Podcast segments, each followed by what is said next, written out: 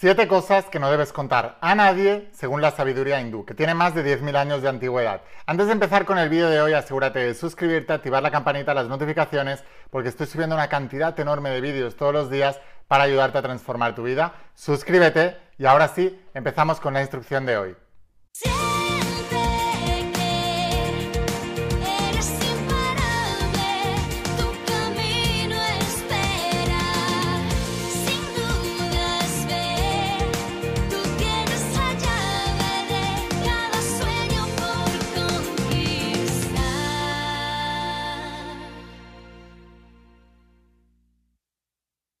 Hola almas imparables, ¿qué tal? ¿Cómo estáis? Espero que estés pasando un día espectacular, que estés brillando, creciendo, expandiéndote, llevando tu vida a un siguiente nivel. Vamos a seguir trabajando con todos los principios y voy a hablarte hoy de los principios de la saga de la voz de tu alma, esta tecnología espiritual de más de 10.000 años de antigüedad que está transformando la vida de millones de personas como tú en todo el mundo. Y es porque lo cambia desde dentro hacia afuera, que es el único lugar donde se puede cambiar a alguien.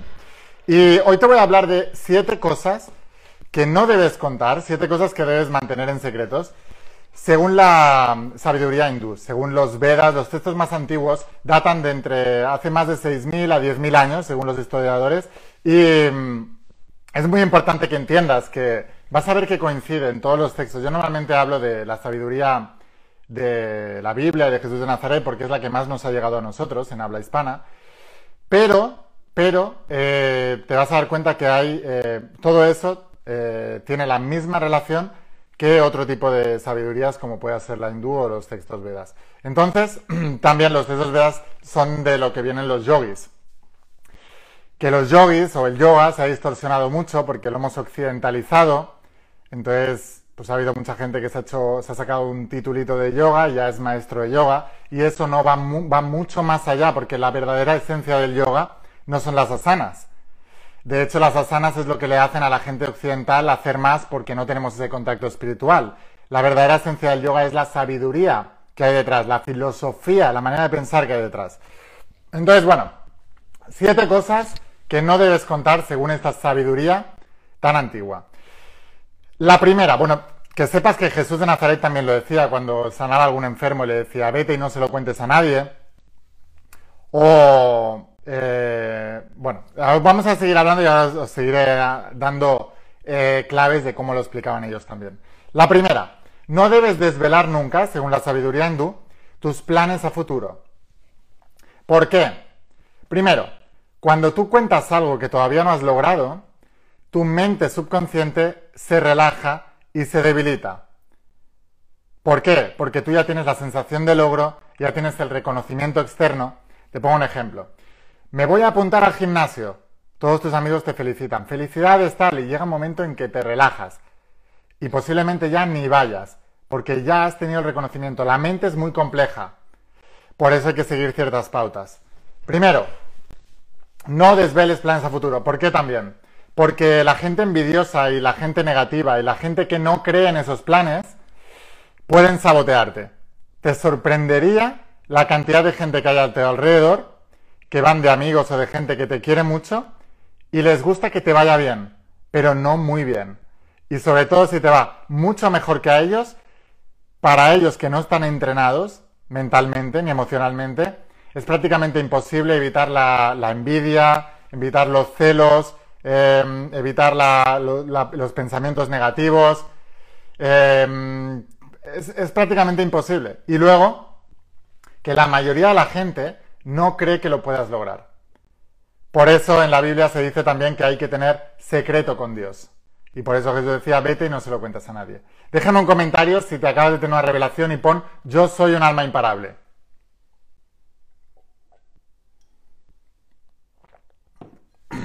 Segunda cosa que no debes desvelar nunca. Eh, ellos le llaman el misterio de tu caridad. Jesús de Nazaret también lo decía en la Biblia.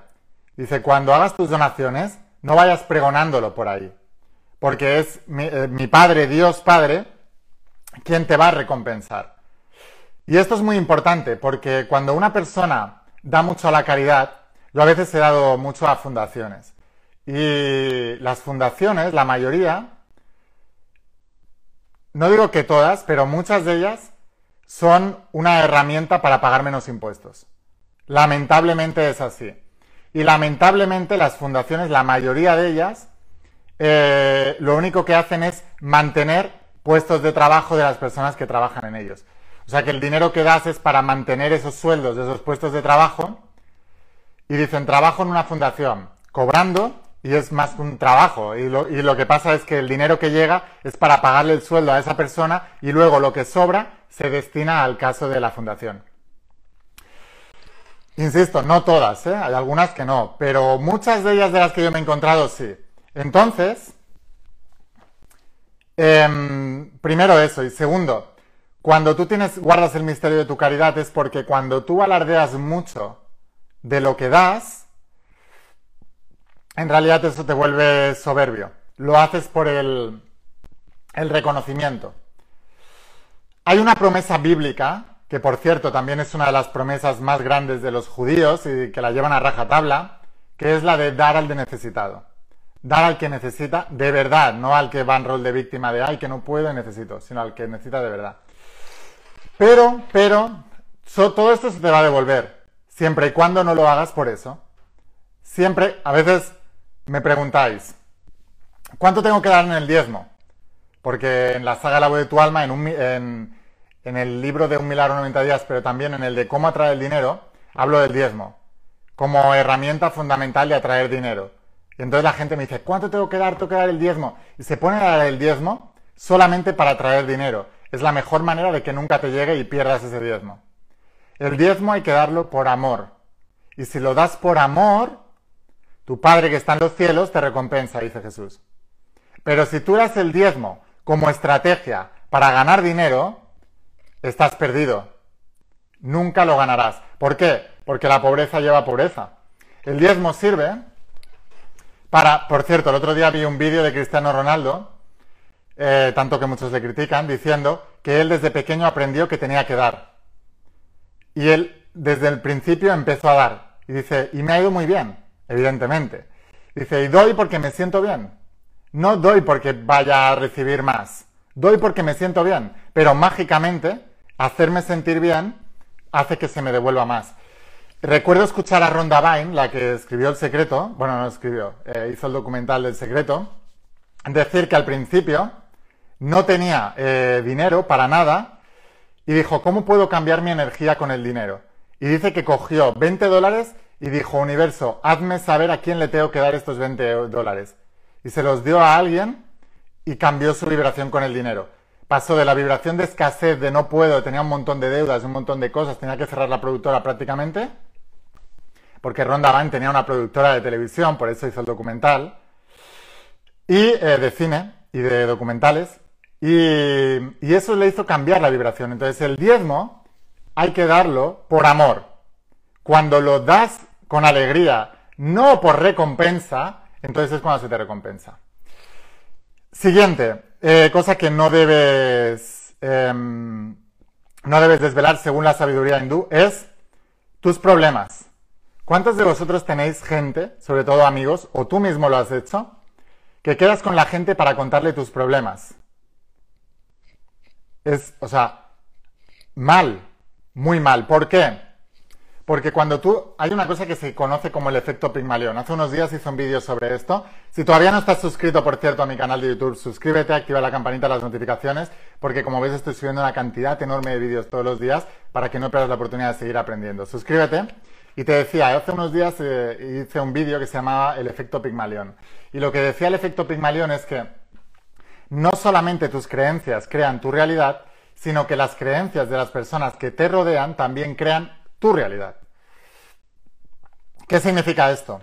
Que cuando tú a alguien le cuentas tus problemas, la, la, imagen mental que tiene de ti es de una, de una persona con problemas.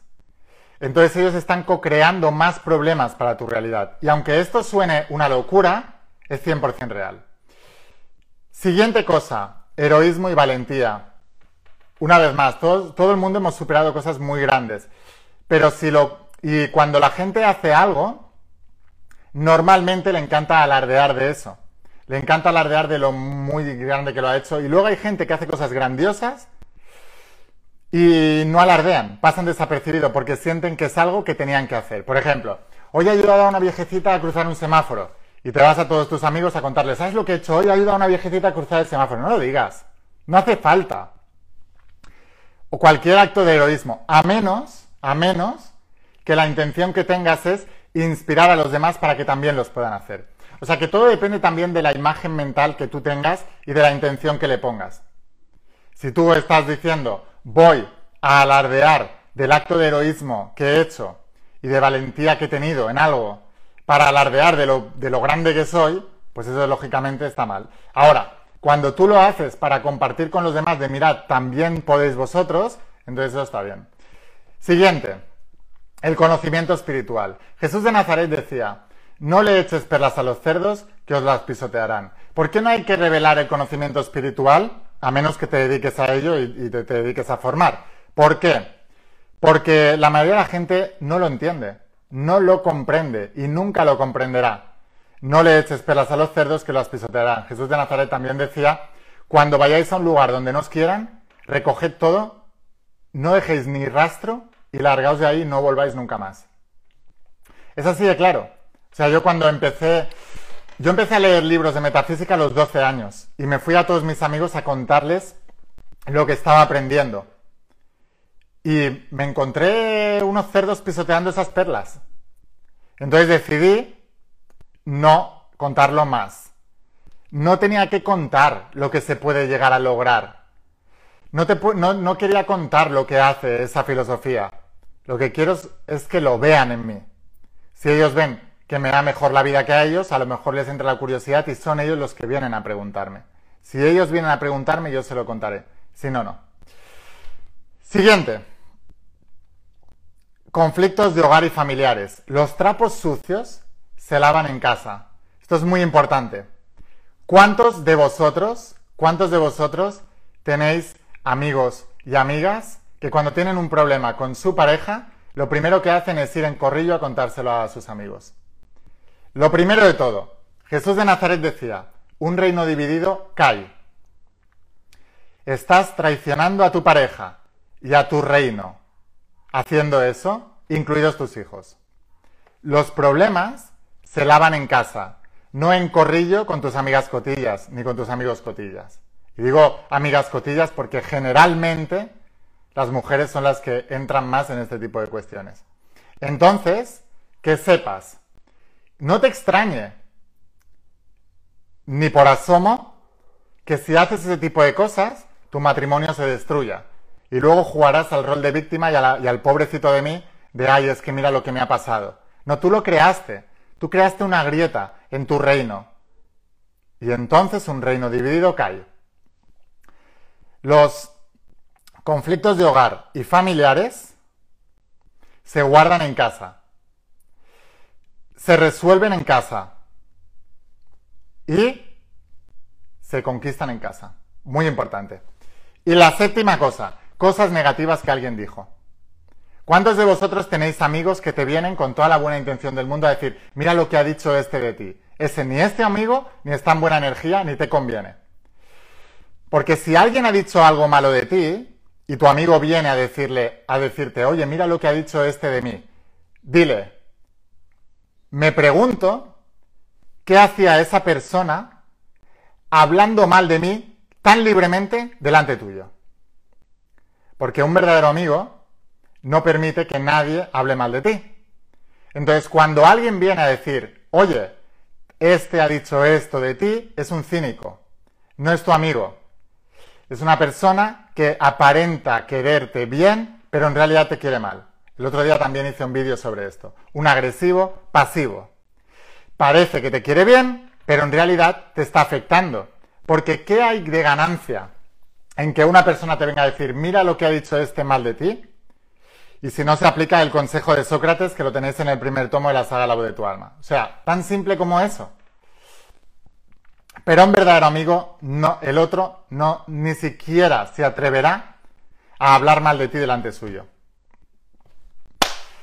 sabiduría hindú son, se caracterizan por ser pragmáticos, por ser prácticos, que la mayoría de religiones y la mayoría de filosofías espirituales son muy de la nube, nada prácticos. A mí me gusta la practicidad, por eso conecto tanto también con la sabiduría hindú. Son prácticos. Practica estos principios. Hay una base espiritual detrás de ellos, ya os lo he explicado, es el principio del mentalismo. Pero si practicas esto, tu vida irá mucho mejor. Ahora, ¿quieres aprender más? Asegúrate de suscribirte, activar la campanita, las notificaciones, porque te digo, estoy subiendo muchos vídeos, tengo vídeos preparados súper poderosos para ti, así que suscríbete. Y si quieres aprender más, si quieres ir un paso más allá, te espero dentro de la saga de La voz de tu alma. Esta saga completa son 12 tomos. Acabo de lanzar el último tomo, que es el tomo 12, que son la ciencia de los principios. Esto solo lo tienes en mi página web completo. Hemos cambiado la edición, tapa dura, nuevas imágenes dentro, nuevos textos, todo completamente nuevo. La tienes en mi página web, te voy a dejar el enlace aquí, pero enviamos a todas partes del mundo a través de la empresa DHL. Así que sea en el país en el que estés, en pocos días lo recibirás en tu casa. Y sin más, espero haberte inspirado, espero haberte ayudado. Escucha la voz de tu alma, vuélvete imparable. Y si realmente quieres un cambio en tu vida, no pongas fechas, tu cambio empieza hoy. Y una cosa más, te quiero mucho, que pases un día espectacular. Chao.